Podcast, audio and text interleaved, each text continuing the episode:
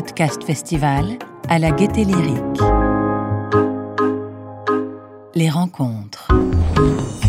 Bonjour, bonjour à toutes et bonjour, à tous. Bienvenue dans le foyer historique de la Gaieté Lyrique pour cette rencontre avec euh, Pauline Grisoni. Bienvenue Pauline. Merci d'être venue à l'heure euh, du déjeuner en terrasse. Ça me, ça me touche. C'est vrai qu'à midi 15 à dimanche, vous êtes nombreux, c'est chouette. Moi je m'appelle Sofiane Zezoun et je suis journaliste chez Madame Figaro et c'est moi aujourd'hui qui ai le plaisir d'animer euh, la rencontre avec Pauline.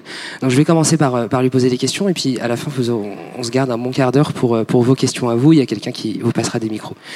Euh, bon, bah, bienvenue Pauline, c'est la première fois que tu participes euh, au PPF, ouais, je crois. c'est la première fois et j'ai de la chance d'être dans une trop belle salle euh, avec vous. Je sais pas si vous la connaissiez cette salle, mais je me dis qu'on commence pas mal là. Le, on commence pas mal le festival, on est dans une salle plutôt cool.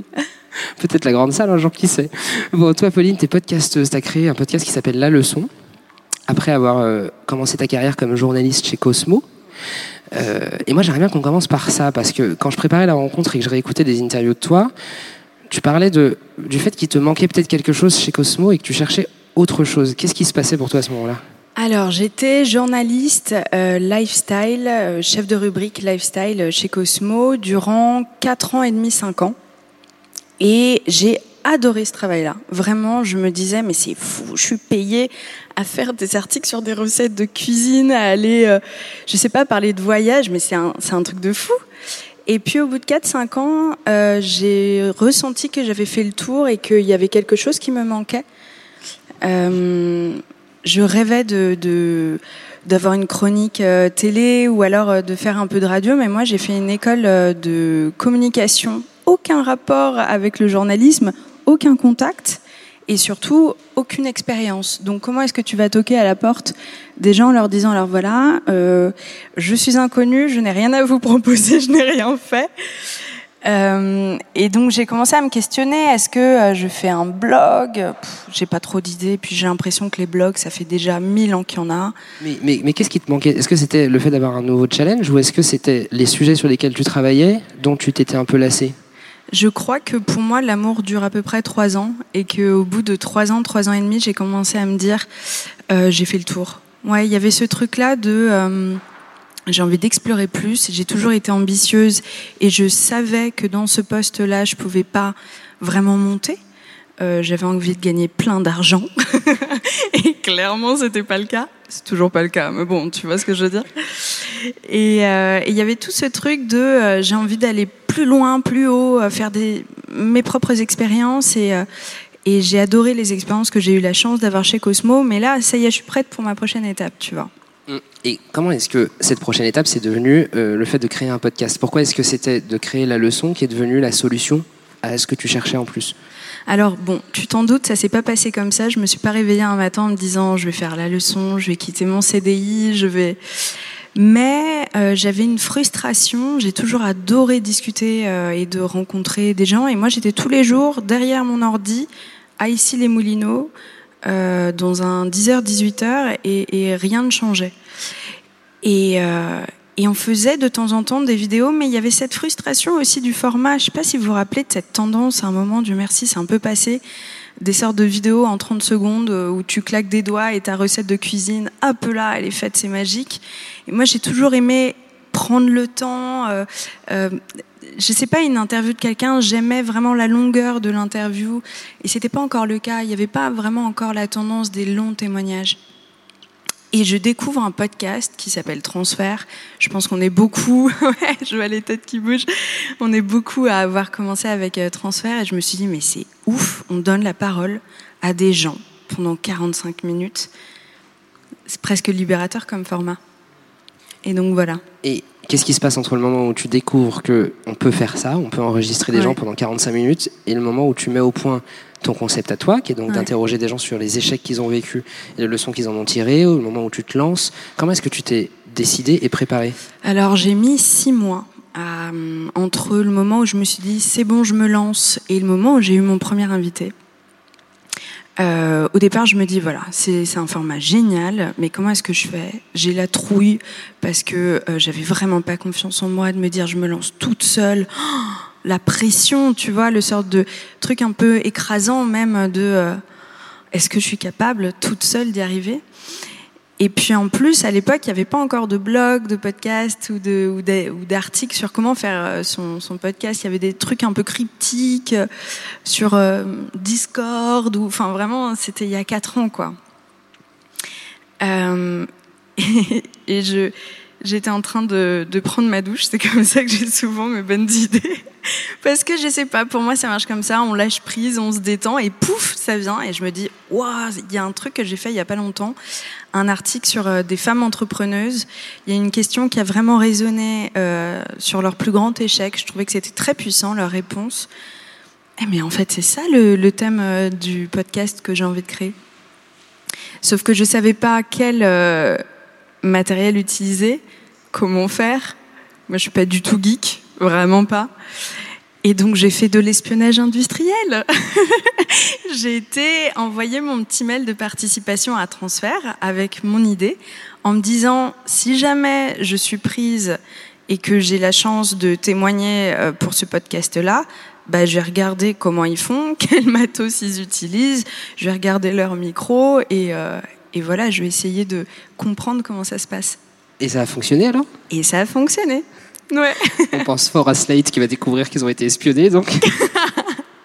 Oh, J'ai été honnête, hein, tu sais, je, je, leur ai dit. Et du coup, euh, le matos, ça se passe comment? Et alors, justement, toi, quand tu as commencé ton podcast, est-ce que tu avais quitté Cosmo ou pas encore? Est-ce que tu as, eu, as cumulé les deux au départ? Et c'était vraiment. J'étais absolument pas allée jusqu'à me dire que j'allais quitter mon poste. Je me disais juste, je ressens le besoin de faire quelque chose à côté pour moi. Euh, avec moi aussi en seul chef, parce que tu sais, ça se passe comme ça dans une rédaction. On peut avoir de très bonnes idées, mais s'il n'y a pas le budget, s'il n'y a pas le temps, on te dit toujours que c'est pas une priorité. Et moi, ça a commencé à me frustrer ce truc-là. J'ai toujours été quelqu'un. Euh, je suis pas forcément la, meilleure à exécuter les choses ou alors la meilleure chef de projet. En revanche, j'ai des idées. Et à chaque fois de me faire dire euh, non, c'est pas possible, on n'a pas le temps, c'est pas une priorité, ça, la frustration grandissait et je me suis dit bah cette fois-ci c'est un projet que je vais faire de mon côté, tu vois. Et puis peut-être que je vais me faire connaître, peut-être qu'on va entendre parler de mon nom, que je vais me faire débaucher, je sais pas. Donc c'était ça au départ, c'était l'idée de rester, d'avoir mon truc à côté. Puis c'est vrai qu'à l'époque où toi tu t'es lancé, les, là maintenant les rédactions ont beaucoup plus pris le pli, mais euh, il y avait peut-être moins de journaux qui avaient lancé leur propre podcast. Alors que maintenant tous les ah, magazines, ouais. tous les journaux quotidiens ont oui. compris qu'ils avaient intérêt à investir ce terrain-là aussi. À l'époque, pas du tout. Moi, je l'avais fait dans ma présentation de ma vision de l'année 2018, donc c'était en 2017, et j'avais marqué création d'un podcast. Euh, bah, c'était pas prioritaire, donc c'est pas passé. Et alors maintenant, tu viens de. T'as franchi, je crois, il y a quelques semaines la barre du centième épisode, il me ouais, semble. Ouais. Euh, maintenant que tu as euh, donc toute cette expérience, que ça a été connue comme la créatrice de la leçon, si on parle un petit peu de comment est-ce que tu travailles ce podcast-là, euh, d'abord, comment est-ce que tu choisis tes invités et comment est-ce que tu apprends les échecs qu'ils ont à te raconter? Alors. Comment est-ce que je choisis mes invités? Je passe beaucoup, beaucoup de temps sur Instagram à euh, aller de profil en profil et m'inspirer euh, des artistes et des personnalités que j'ai reçues en me disant peut-être que dans leur réseau il y a des gens, enfin il y a des gens qui sont très intéressants aussi. Euh, vraiment, je passe un temps fou, mais quand je dis un temps fou, c'est des heures à lire des articles, lire la presse, me dire tiens il y a telle personnalité qui vient de faire ça, oh c'est chouette, elle serait pas mal, je la sens bien. Il y a beaucoup ce truc de l'instinct aussi. On m'a on m'a conseillé pas mal de fois des personnalités que je ne sens pas. je sais pas comment dire, mais je ne ressens pas de sincérité ou de ou ou peut-être quelque chose euh, que j'aurais envie de mettre en avant sur le podcast. Donc c'est pas une question de followers euh, ou de ou de notoriété, mais plutôt de ressenti. Évidemment, ça joue. Hein. Quelqu'un qui a 300 cas sur Instagram, c'est pas désagréable pour booster euh, l'engagement de son de son épisode, mais ça peut pas tout faire. Et ça veut dire que quand tu les choisis, tu sais pas forcément ce qui leur est arrivé et ce qu'ils vont te raconter. Jamais. Et on me demande souvent, euh, mais du coup, est-ce que tu est-ce que tu vas à la pêche aux infos sur leurs échecs? Et c'est pas comme ça. Moi, je prends le problème réellement à l'envers en me disant, euh, telle personne est excellente dans son domaine, elle cartonne. Et donc, évidemment, derrière chaque parcours, il y a des échecs. Euh, qui peut ici se dire, je n'ai jamais rien échoué de ma vie? Ou alors on s'attend à la sortie et on discute parce que moi j'ai beaucoup à apprendre de vous. Mais euh, on a tous connu des échecs et euh, quand on atteint un certain niveau dans sa carrière, euh, bah, d'autant plus parce que ça veut dire qu'on a pris beaucoup de risques pour en arriver là. Qui dit risque dit aussi un moment où bah, ça fonctionne pas comme on voudrait. Et donc vraiment, je m'enlève de, la tête de choisir les gens en fonction de leurs échecs, mais plutôt euh, euh, en fonction de leurs projets, de ce qu'ils font à l'heure actuelle. Euh, bah, il y a telle personne qui est en promo et qui m'intéresse. Je me dis, ah, c'est peut-être un moment où elle est disponible pour les interviews. Est-ce que c'est facile de les convaincre de te raconter leurs échecs? Parce qu'il y a, de tout dans les profils de, ceux et celles que tu interviews, mais euh, il y a beaucoup de grands noms, il y a beaucoup d'artistes, il y a beaucoup d'entrepreneurs, il y a beaucoup de restaurateurs qui sont connus, qui ont une vraie assise. Euh, et on n'a pas forcément l'habitude de raconter un peu les coulisses euh, pas glorieuses de ces histoires-là de, de, succès. Est-ce que c'est facile de, de les convaincre de raconter ce qu'ils ont raté? Alors, ça l'est aujourd'hui plus. Euh, au départ, vraiment, les premiers épisodes que j'ai eus, c'est littéralement des gens tellement bienveillants qu'ils ont accepté de, confier cette partie de leur intimité euh, à quelqu'un qui n'avait encore pas fait grand-chose. Euh, je pense à Aurélie Saada, à Olysses, des nanas juste qui étaient assez bienveillantes pour se dire euh, bah, je vais soutenir le projet de, de, euh, de cette jeune podcasteuse mais au départ, j'avais aussi beaucoup, beaucoup, beaucoup, et la grande majorité de gens qui me disaient mais je ne veux pas. Et puis c'était pas du tout encore démocratisé comme aujourd'hui le fait de parler de ces échecs. Aujourd'hui, c'est un peu différent parce que euh, bah déjà psychologiquement, quand on quand on voit son cercle de proches qui a déjà participé à mon podcast, on s'ouvre plus, on fait plus confiance. Et puis aussi, euh, je pense que c'est un côté flatteur de faire partie de euh, ce gang de personnalité parce qu'en un sens, on est là parce qu'on a réussi. Donc je pense que ça met, euh, c'est assez flatteur aussi et c'est peut-être un peu plus facile aujourd'hui. Après, il y a toujours des gens qui me diront non et, et je ne juge pas parce que moi j'ai fait l'exercice sur mon propre podcast et en fait c'est hyper dur. Donc franchement, chapeau à ceux qui le font. Oui, parce que tu as fait, as fait un hors-série justement où toi tu racontes euh, tes propres échecs. Euh, il y en a comme ça au départ des, des, des, gens que tu voulais interviewer au tout début et qui, qui t'ont dit non Ouais. tu peux nous raconter qui ou pas euh... Je sais pas si je peux dire le nom clair, je dis le nom quoi. J'ai Vincent Cassel, je l'ai jamais dit hein, son nom parce que j'aime pas, mais c'est l'anecdote est drôle. Vincent Cassel qui m'a juste répondu sur Instagram merci mais non point. Et juste sa réponse est tellement improbable que nous, c'est devenu une private joke et je trouve ça génial et je le prends pas personnellement, tu vois. C'est vraiment pas. Mais il y a eu des, anecdotes un peu comme ça où j'étais là, d'accord, bah, merci, en vous souhaitant la bonne journée, tu vois. Écoute, au moins Vincent Cassel t'a répondu. Euh, Merci, mais non, point. Ouais, Bon, c'est déjà un message de Vincent Cassel, j'imagine. Ah bah, on est sûr que c'est pas son community manager, hein, pour le coup. Mais j'en ai d'autres qui m'ont dit non au départ et leur attaché de presse maintenant me propose qu'il passe sur euh, le podcast. Tu penses à qui par exemple? Non, je dirais pas les noms. Je, je, protège quand même beaucoup, euh, beaucoup mes invités et, et. Et ouais, j'ai pas envie forcément de dire des noms, mais ça fait du bien à l'ego déjà pour commencer. Et puis aussi, on se dit bon, j'ai parcouru un certain chemin pour que maintenant j'ai une légitimité et qu'on me fasse confiance. Moi, c'est surtout ça qui m'importe. Et euh, ça veut dire que si, si tu ne connais pas l'échec que ton, que ton invité va te raconter, les épisodes sont pas du tout écrits. Comment ça se passe concrètement un enregistrement? C'est une discussion qui déroule ou toi tu sais à peu près quel chemin tu veux prendre? Alors, euh, comment je fonctionne? D'abord, avant de recevoir une personnalité, je vais aller regarder euh, pas mal d'interviews de d'eux lorsqu'il y en a. pour m'imprégner un peu de leur personnalité, de leur tempérament, est-ce qu'ils sont timides, réservés, vraiment ressentir la personne. Il y a une notion de ressenti qui est très importante. Et puis, évidemment, je vais sur leur page Wikipédia, je lis des articles sur eux pour, euh, pour construire un peu mon intro. Et la seule chose que j'écris, moi, c'est mon introduction. Et puis, lorsque je rencontre la personne, souvent c'est chez moi. Et ça, ça importe beaucoup le lieu où on interviewe euh, les gens parce que, euh, bah, typiquement, si j'interviewais des personnalités dans cette salle qui est très belle, mais très grande et un peu impressionnante, on n'est pas dans l'intimité du tout. Et donc c'est beaucoup plus dur de lâcher prise un peu avec euh, son image, entre autres. Et donc moi je reçois chez moi, on se prend un petit café, on papote. Et ça rééquilibre un peu les choses parce que tout d'un coup on est juste deux personnes en face l'une de l'autre et pas une personnalité et une journaliste. Donc ça c'est très important. On parle de son ou ses échecs. Souvent, les gens ne savent pas trop trop vers quoi se tourner parce que ben on nous apprend pas à, à réfléchir en termes de euh, d'échecs. Plutôt, on a tendance à les oublier vite et, et, et foncer droit. Et, et donc, c'est souvent un peu compliqué. Donc, on prend quelques minutes pour discuter de ça. Et moi, dans ma tête, lorsque je me dis OK, celui-ci c'est le bon, il y a une sorte de petite frise mentale qui apparaît. Et pendant tout l'épisode, euh, j'essaye de rester attachée à cette frise de là où je veux aller. Faut être vif. je l'étais pas dès le départ et c'est c'est encore en construction. Et puis il y a des épisodes où bah, je suis moins bonne parce que je suis fatiguée, etc. Mais il y a vraiment ce truc-là.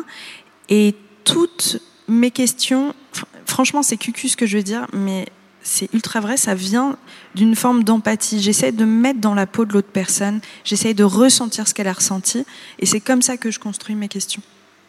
Ça, c'est intéressant et j'aimerais qu'on y revienne après justement sur le ton que tu, que, tu, que tu emploies et sur ce que tu crées comme rapport avec tes invités. Mais euh, avant ça, donc ça veut dire que tu as cette espèce de frise dans la tête qui te donne une ébauche de chemin que tu veux emprunter. Euh, tes épisodes font pas tous la même longueur. Ouais. Est-ce que pour toi c'est un, un sujet Est-ce que dans cette frise, tu as une idée de la durée idéale Mm. ou est-ce que tu laisses la discussion dérouler et à un moment donné tu comprends que c'est bon, tu as ce qu'il te faut? Oui, je crois que c'est ça. C'est réellement ça. Euh, je pars du principe qu'on tourne autour euh, d'environ 30 minutes et puis parfois on rigole, on digresse et, euh, et c'est hyper sympa aussi. Après, euh, je garde toujours en tête euh, la conclusion, là où je veux emmener la personnalité. Et puis il y a un moment où je sens que elle m'a livré ce qu'elle euh, pouvait me livrer et et qu'on a fait le tour du sujet. Et donc c'est assez organique en fait ces discussions là, tu vois. Et tu fais quoi comme montage ensuite? Alors, je coupe pas mal de ce que je dis parce que franchement, j'assume pas tout. Sur le coup, on rigole et tout. Parfois, il y a des gens qui m'impressionnent un peu. Alors, je fais des blagues et en fait, au montage, je suis là, oh la honte, oh mon dieu, ah non, c'est pas possible. Des, des, des rires que j'ai un peu gogolito et tout. Donc, en fait, souvent, ce que je coupe, c'est ce que je dis vraiment. Parce que je m'assume pas totalement euh, une fois que je réécoute mes épisodes. En plus, c'est dur parce que je fais tout moi-même. Donc, ça veut dire que je me réécoute, les gars. je laisse pas ça à quelqu'un d'autre qui a une vision extérieure, un regard plus bienveillant avec moi. Non, non, c'est moi qui coupe propre truc. Et donc, vraiment, il y a des moments où je suis là, Ah non, frère, t'es allé trop loin là. Et puis, euh, et puis, parfois, je coupe des petits moments qui pourraient un peu nous éloigner du sujet. Et je pense que c'est quand même important de rester sur euh, bah, cette notion de, de, de, de frise euh, chronologique, tu vois. Et, euh, et donc, c'est ça que je coupe. Et avec tout ça, ça te prend combien de temps un épisode? C'est combien de temps de travail? Ça dépend. Il y a des épisodes où c'est un luxe ultime, c'est que je me dis c'est génial. Euh, la personnalité a été euh, top, elle a l'habitude, elle sait très bien s'exprimer, et, et donc euh, je vais faire euh, 30 minutes de montage maximum. Et puis il y en a où c'est beaucoup plus dur. Et c'est pas grave, je prends le temps parce que moi j'ai vraiment envie de mettre en valeur le discours de la personne, qu'elle soit fière de son épisode aussi. Et là, euh, je peux aller euh, jusqu'à 15 heures de montage. 15 heures, t'as dit? Ouais, ça m'est arrivé. D'accord. Euh, et, et alors maintenant que tu as dépassé les 100 épisodes, est-ce que tu as appris des trucs, des techniques d'entretien pour que non, les gens rien se du livrent? tout. non, je rigole. Comment est-ce que tu. Est-ce que c'est quoi tes réflexes d'interview pour que les gens se livrent dans, la façon de poser les questions, dans la façon de les guider? Alors, euh, moi, je trouve que le petit café avant vraiment fait même partie de l'interview. Ce petit café où euh, on passe d'inconnus à, personnes qui peuvent se comprendre, euh, qui. Voilà, je crois que j'essaye de montrer que je suis douce, que je prendrai le temps, qu'on n'est pas là pour piéger du tout et qu'au contraire, on est là pour euh, faire un chouette épisode ensemble. Donc ça, c'est la première de mes techniques. Euh, si je dois dire technique, parce que c'est un peu inconscient en fait, c'est un truc que j'ai développé au fil du temps. Je souris beaucoup aussi parce qu'en fait c'est con, mais quand on sourit, s- quand la, la personne en face de soi sourit et dans un truc un peu, euh, je sais pas, un- tu vois, rayonnant, bah on se détend, on, se relaxe et on se dit ah ouais mais en fait je suis sur une zone, euh, je, suis- pas sur une zone de mine, une zone de danger. Au contraire, je suis, bien entourée quoi. Euh, et sinon, le fait d'être allé voir pendant longtemps une psy, ça m'a permis de... Vraiment, ça m'a énormément aidé à façonner mes questions. Parce que moi, je suis dans un podcast, on parle pas business, on parle pas technique. Euh, moi, on est là pour parler d'émotions, de ressentis, de, de réalisation. Et, euh, et, toutes ces choses que j'ai travaillées avec ma psy me servent énormément. Euh, non pas que je sois la psy de mes invités, parce que clairement, je n'ai aucune formation sur le sujet. J'étais chez Cosmo, je vous rappelle. Mais ça m'aide énormément. Et alors, comment est-ce que tu résumerais justement ta, tes, tes, techniques pour bien poser les questions? Qu'est-ce que tu as en tête? C'est quoi ces petits réflexes là que tu appliques toi dans ton podcast? Tu souffles un bon coup et tu te mets dans le corps de l'autre personne. Tu ressens ce qu'elle ressent. Sincèrement, là, c'est pas c'est pas palpable, mais le fait de se mettre à la place de l'autre, de se dire comment est-ce que j'aurais ressenti ce qu'elle a ressenti sur le coup, c'est littéralement la meilleure chose euh, que je puisse faire pour euh, poser mes questions. Euh, aussi, je pense que le fait de, rigoler un bon coup, de dire oups, pardon, je vais recommencer parce que là, ma phrase, c'était un peu de la merde.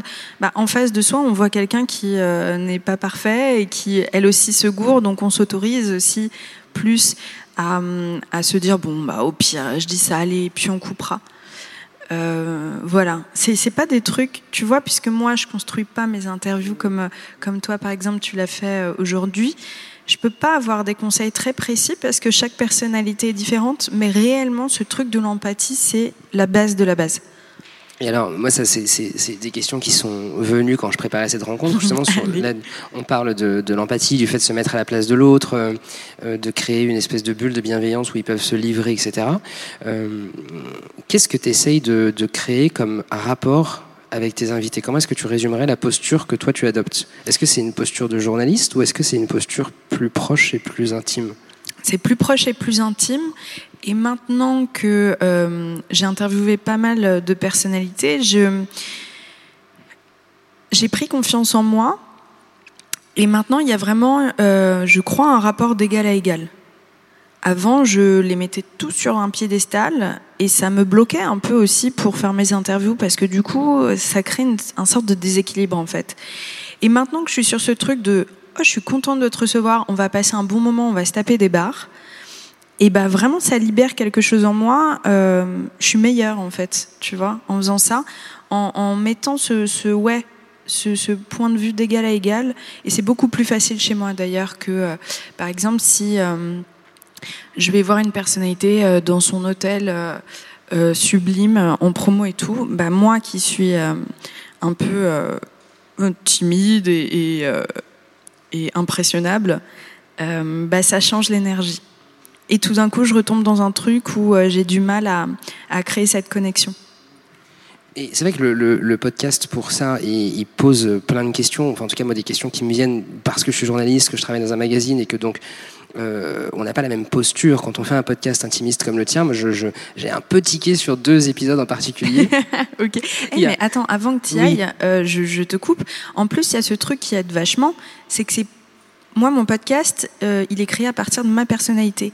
Quand j'étais chez Cosmo, j'étais derrière une ligne éditoriale. C'était pas Pauline Grisoni, c'était Cosmo qui interviewait les gens. Et ça change beaucoup aussi. Ça, ça change tout. Et justement, c'est ça qui m'intéresse, c'est de savoir ce que tu as gardé euh, de ça. Parce que euh, l'épisode d'Hélène Darroze, par exemple, ouais. il part d'une critique gastronomique ouais. euh, qui était assez acerbe et qu'elle a mal vécue. Euh, et dedans, elle explique que oui, mais bon, en gros, c'est pas très sympa de la part du journaliste d'avoir été aussi mmh. rude. ou alors, il y a l'épisode avec Léna Simone, qui est mannequin, et, et qui explique qu'elle demande aux journalistes journalistes qui vont l'interviewer de lui envoyer les questions et je la cite, elle dit celle que j'aime pas, en gros, saute mm. avec le filtre de mon de mon agent. Toi qui as été journaliste, donc qui a été euh, garante justement d'une ligne éditoriale, ouais. de l'indépendance d'un titre, etc. Comment est-ce que tu abordes ces questions-là? Bah tu sais, à l'époque déjà, moi ça me mettait mal à l'aise. Je détestais devoir poser des questions sur euh, la vie privée euh, des personnalités. J'avais tellement envie qu'elles se sentent bien à l'aise avec moi et qu'elles se qu'elles se disent pas oh, qu'est-ce que ça me fait chier, je réponds encore aux mêmes questions, c'est pas intéressant. J'avais déjà ce, truc et pourtant chez Cosmo vraiment on était bienveillante, hein, on n'était pas dans un dans une presse people, je, je pourrais pas supporter ça. Mais j'étais déjà pas très à l'aise à cette idée, tu vois. Ce truc de alors votre couple, c'est pas du tout pour moi. Et donc aujourd'hui, je suis plus près de ce que je suis qu'à l'époque. Donc quand on me dit ça, mais moi je suis là, mais je vous comprends tellement. Et vraiment, euh, en plus, Lena Simon, c'est un petit chaton. Elle a pas un pet d'ego. Juste, il y a un moment, elle était tellement tout le temps cataloguée femme de qu'on lui posait plus de questions sur son travail, plus de questions sur l'association qu'elle défendait au moment de l'interview, mais uniquement sur son couple. Moi, je peux comprendre qu'on se protège euh, à sa place et Vraiment, je, crois que ça m'aide dans ma posture parce que euh, bah, je suis d'accord avec elle et je suis pas du tout du côté de la presse, mais plutôt du, côté de, de, des personnalités euh, pour qui c'est pas très facile. Et en plus, cet épisode avec Hélène Darroze, il, il tombait vraiment bien parce que c'est le moment où j'ai commencé. Alors en ce moment, étonnamment, c'est passé. C'est peut-être le Covid qui avait exacerbé les choses, mais il y a eu un moment où je me vraiment, je me tapais beaucoup de critiques négatives. En plus, c'était dur parce que c'était pas euh, sur euh, mon média, mais non, non, c'était sur ma personnalité, moi, mon rire, mes questions, euh, qui, qui, je représentais. Euh, enfin, il y a eu un moment où vraiment je me tapais plein de critiques négatives. Et quand je fais cet épisode avec Hélène Darroze, mais je bois ses paroles. Je suis là, mais vas-y, donne-moi tes bons conseils, pas pour la leçon, mais pour moi, tout court. Et je pense que ça aussi, ça crée une connexion, quoi. Mais du coup, ça veut dire que tu tu es au clair avec le fait de ne de plus avoir une posture de journaliste, de plus avoir le même rôle qu'un journaliste d'un magazine, par exemple? Alors la seule chose que je garde, euh, c'est l'envie de poser des questions qui euh, poussent plus loin le débat, qui, euh, qui amènent à une réflexion. J'essaye de bien m'exprimer, de, de, de, créer quelque chose qui a du sens, de qualité, comme je le faisais chez Cosmo. Euh, mais au fil du temps, j'ai lâché prise avec ce truc de journaliste. Parce qu'au départ, moi, la leçon, je me foutais une, grosse pression parce qu'il fallait absolument que je sois professionnelle pour montrer que je suis une bonne journaliste, pour me faire repérer ailleurs. Et puis au fil du temps, euh, bah, je me suis rendu compte que j'étais jamais aussi heureuse et que les gens ne kiffaient jamais autant que quand en fait j'étais vraiment moi-même euh, dans ce podcast, que je posais des questions en tant que Pauline Grisoni, que je montrais ma vraie personnalité en gros et pas une sorte de truc, vous savez, la posture du journaliste euh, euh, à la Claire Chazal, quoi. Euh, que j'adore et que j'adorerais avoir dans la leçon, mais ça c'est un autre sujet. Oups, pardon. C'est mon truc de pilule. Ça arrive. la honte. Bon bah les gars, je vais prendre ma petite pilule. Hein. en direct. Voilà. Cool. Ça on avait dit intimiste. Euh... On y est. Ouais, c'est ça. Ah, c'est charmant, hein la vie d'une femme. Et on remercie la gaieté lyrique pour les verres d'eau sur la table basse qui n'ont jamais été aussi utiles. C'est clair. Pardon, désolé. Je m'en mets partout. ça m'a, ça m'a complètement dérouté ce truc. Aïe, aïe, aïe. Pardon, pardon. Euh, et donc, ouais, euh, ce truc euh, de la posture de journaliste, au, départ, je pensais qu'il fallait que je l'aie pour qu'on me prenne au sérieux. Et en fait, euh, maintenant, je crois que faut juste arrêter de chercher à, à être quelqu'un ou alors à, à faire ce qu'on pense qu'il faut qu'on fasse, tu vois, et juste être soi-même, c'est là où on, on crée de l'intimité avec les gens, c'est là où on crée une vraie connexion, quoi.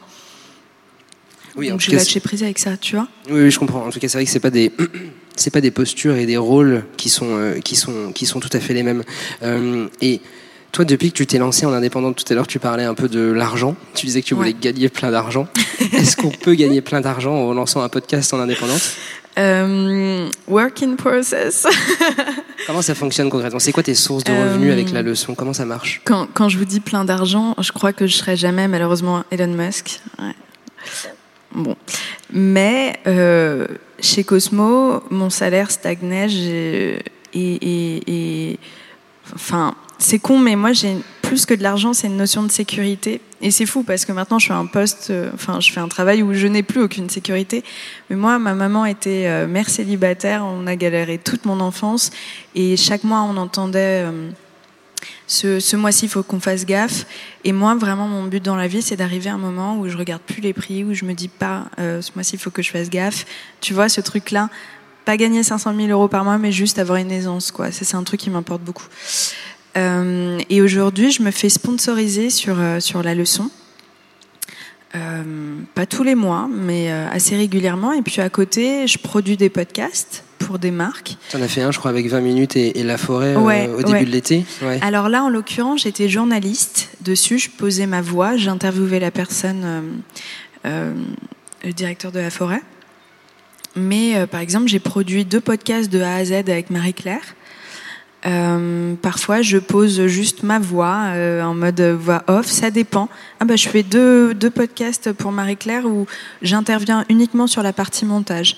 Bref, je fais plein de trucs autour de ça pour euh, me mettre un petit euh, matelas euh, à côté de la leçon.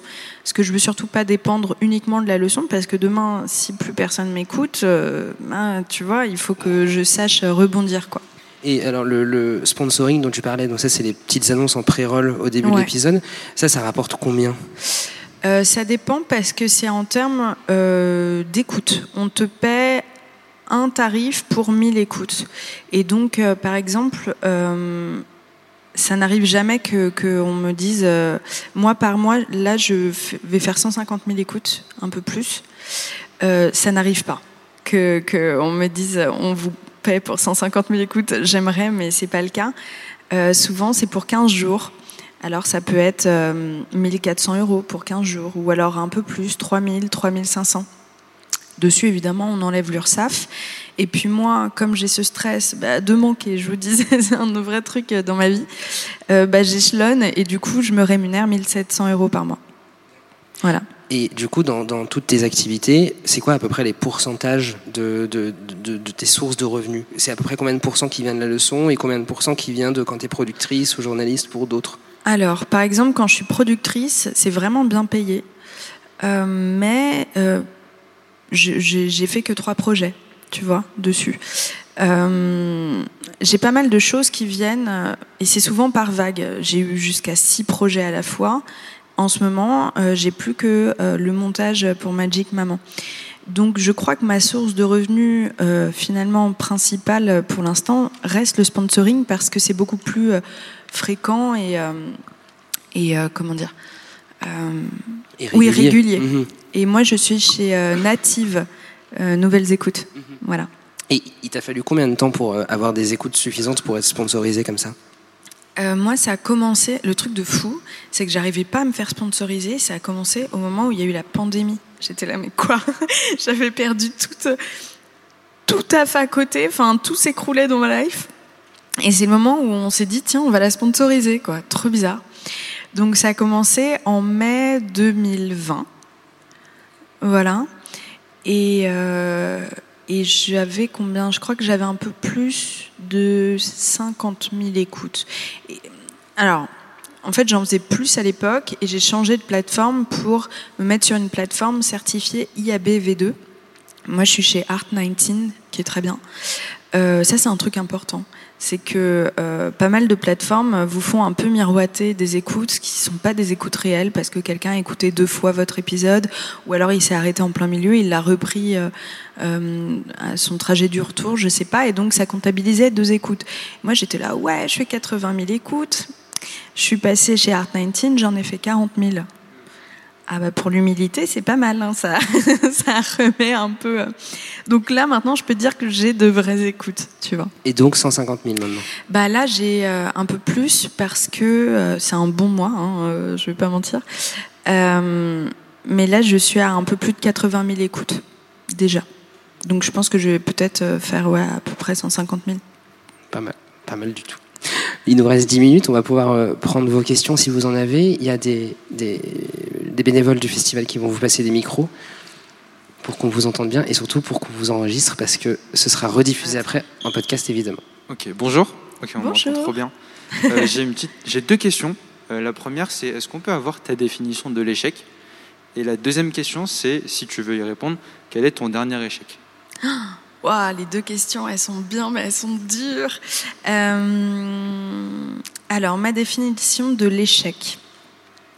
Pour moi, c'est un moment de pause dans ta vie euh, où tout d'un coup, tu es obligé de regarder euh, bah, la situation en face, prendre le temps de décortiquer ta réalité. Quoi. Parce que quand ça va bien, on fonce, mais vraiment toujours, on prend pas le temps, on est toujours là à chercher la prochaine étape, et tout d'un coup, quand ça s'arrête, il y a une déception qui fait que, tu sais, tout d'un coup, tu as une sorte de chape de plomb de malade, et c'est vraiment un moment pour toi de prendre le temps de te regarder dans le miroir et de te poser les questions qui comptent.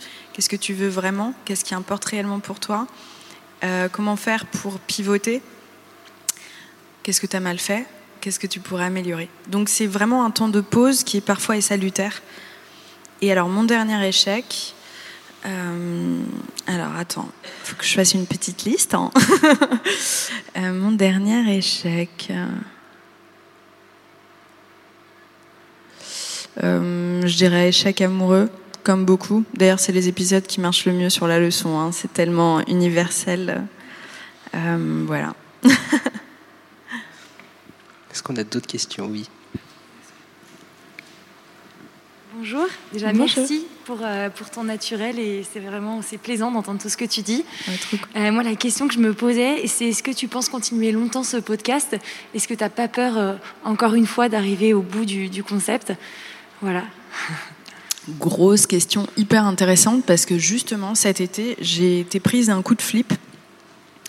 Dieu merci de l'analyser depuis, ça va mieux les gars, mais je me suis dit, je commence à ne plus ressentir d'émotion.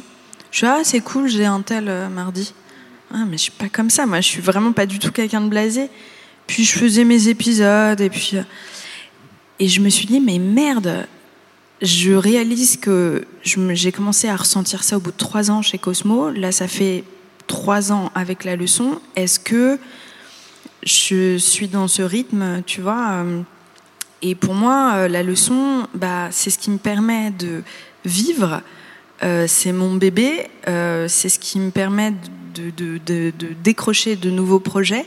Je peux pas enfin, peux pas lâcher dessus.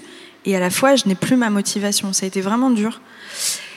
Et j'ai réalisé que euh, là, ma motivation est totalement revenue. Et en fait, je l'analyse de la façon suivante. Cet été, je patinais, je stagnais, je n'arrivais plus à trouver de personnalité qui me dise oui. J'étais épuisée de mettre de l'énergie et qui se solde toujours par un non. Et il y a un moment où juste ça- te démotive. Et là, je suis à nouveau dans une bonne énergie depuis septembre où on me propose des personnalités, où je me dis punaise, ça roule, il y a quelque chose qui est revenu. J'ai de chouettes projets. Typiquement, aujourd'hui, c'est un truc chouette. Tu vois, il y a des trucs comme ça réguliers qui me redonnent un truc qui me fait dire Ah, mais j'adore ça. Et donc, euh, pour l'instant, vraiment pas. Et puis le jour où ce sera le cas, bah, ce sera le cas, mais j'espère que ce sera le cas parce que j'aurai un prochain projet que j'adore, tu vois. Voilà.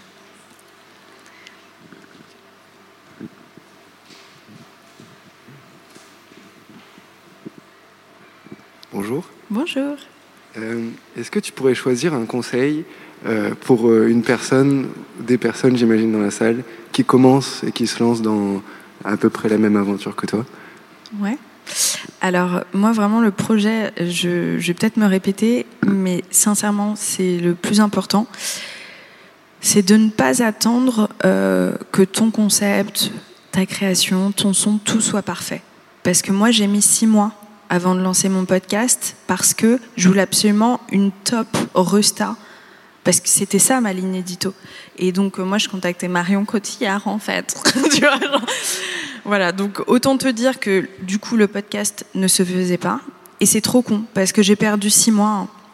C'est moi où j'aurais pu apprendre, où j'aurais pu me dire, ah ça, il faut que j'améliore, etc. Donc vraiment lâcher prise avec euh, ce- cette sorte de perfectionnisme qu'on a tous quand on a la trouille, se dire je me lance et vraiment je vous jure qu'on a l'impression au départ que tous les yeux sont rivés sur soi, mais pas du tout. Enfin les gens les gens s'en foutent un peu, quoi. On est le, le centre de l'univers de son propre monde, mais les autres sont pas là pour euh, te dire ah ouais c'était vraiment nul. Euh, soit ils sont indifférents, soit ils t'encouragent. Donc tente, fais et tu verras à quel point c'est gratifiant de se dire waouh je crée un truc de mes propres mains. Et si c'est déjà le cas, c'est t'as commencé ton podcast ou pas? Oui. Ouais. Euh, Mais j'ai- autres- pas publié. Et ça, ça fait Ah, partie tu de, vois de la question. Bah voilà. Bah il y a vraiment ce truc de euh, j'attends d'avoir tant d'épisodes pour non, juste vas-y. Vas-y et un autre conseil qu'on m'a donné, je, me disais euh, il faut que j'attende d'avoir bah, encore une fois, j'avais euh, cinq épisodes et puis ça stagnait parce que je voulais des stars de plus en plus connues. Et on m'a dit, mais en fait, là, ce qui est important dans cette phase de l'évolution de ton podcast, c'est de beaucoup faire. C'est pas de faire extrêmement bien, c'est de beaucoup faire. Parce que plus tu fais, plus euh, tu déstresses en créant ton podcast, plus tu prends de l'assurance. Et puis tu apprends beaucoup, beaucoup, beaucoup.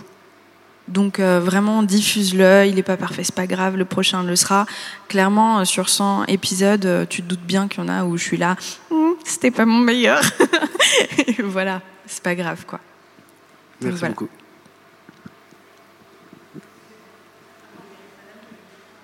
Oh, tu passes après.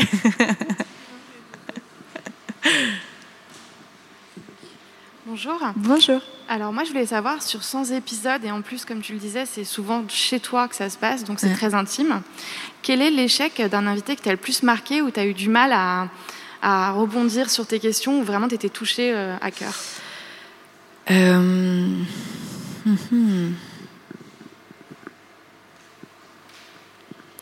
Il y a un échec en particulier où euh, je n'arrivais pas à te poser de questions parce que j'étais très émue. J'en ai même eu les larmes aux yeux.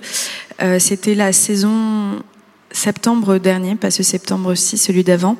L'un des plus grands chirurgiens cardiaques d'Europe que je rencontre, un monsieur de 80 ans, d'une délicatesse, d'un point tellement humain, qui se rappelait quasiment de tous ses patients, un truc incroyable, qui me dit, je vais vous raconter le décès d'une petite fille que j'ai eue entre les mains et je m'en suis jamais remis.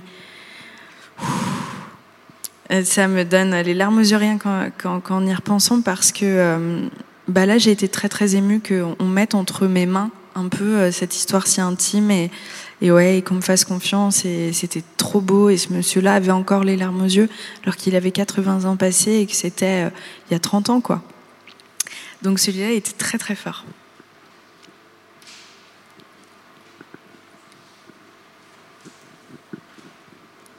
Bonjour. Alors j'espère que tu n'en as pas déjà parlé parce que je suis arrivée un peu en retard.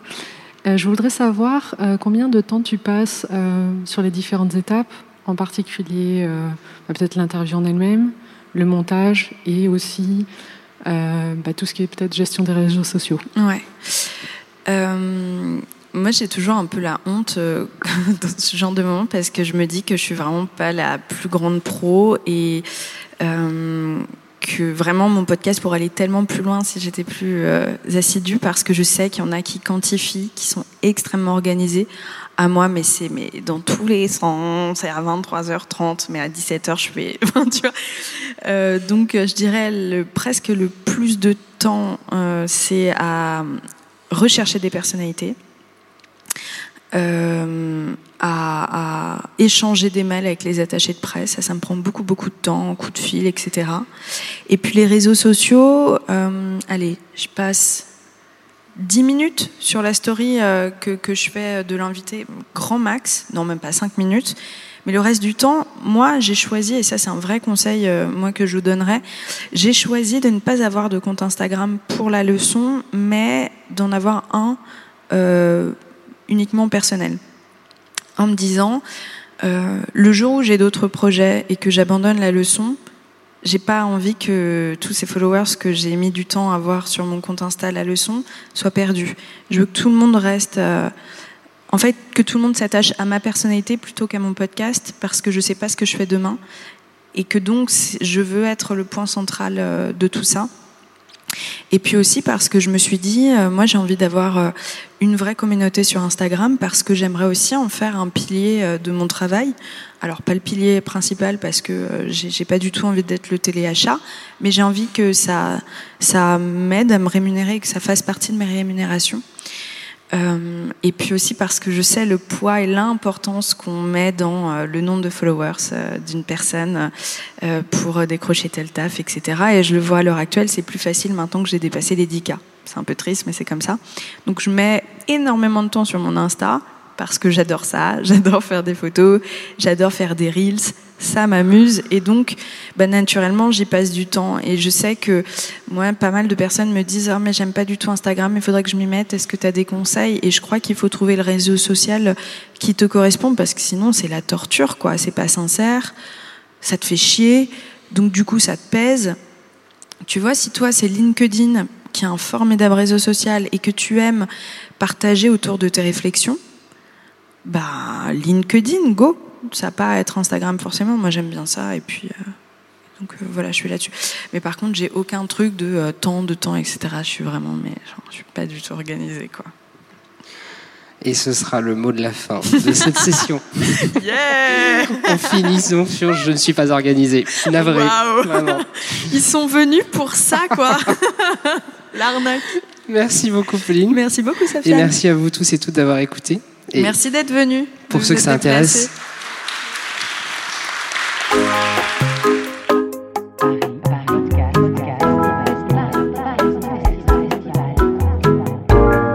Podcast Festival à la Gaieté Lyrique. Les rencontres.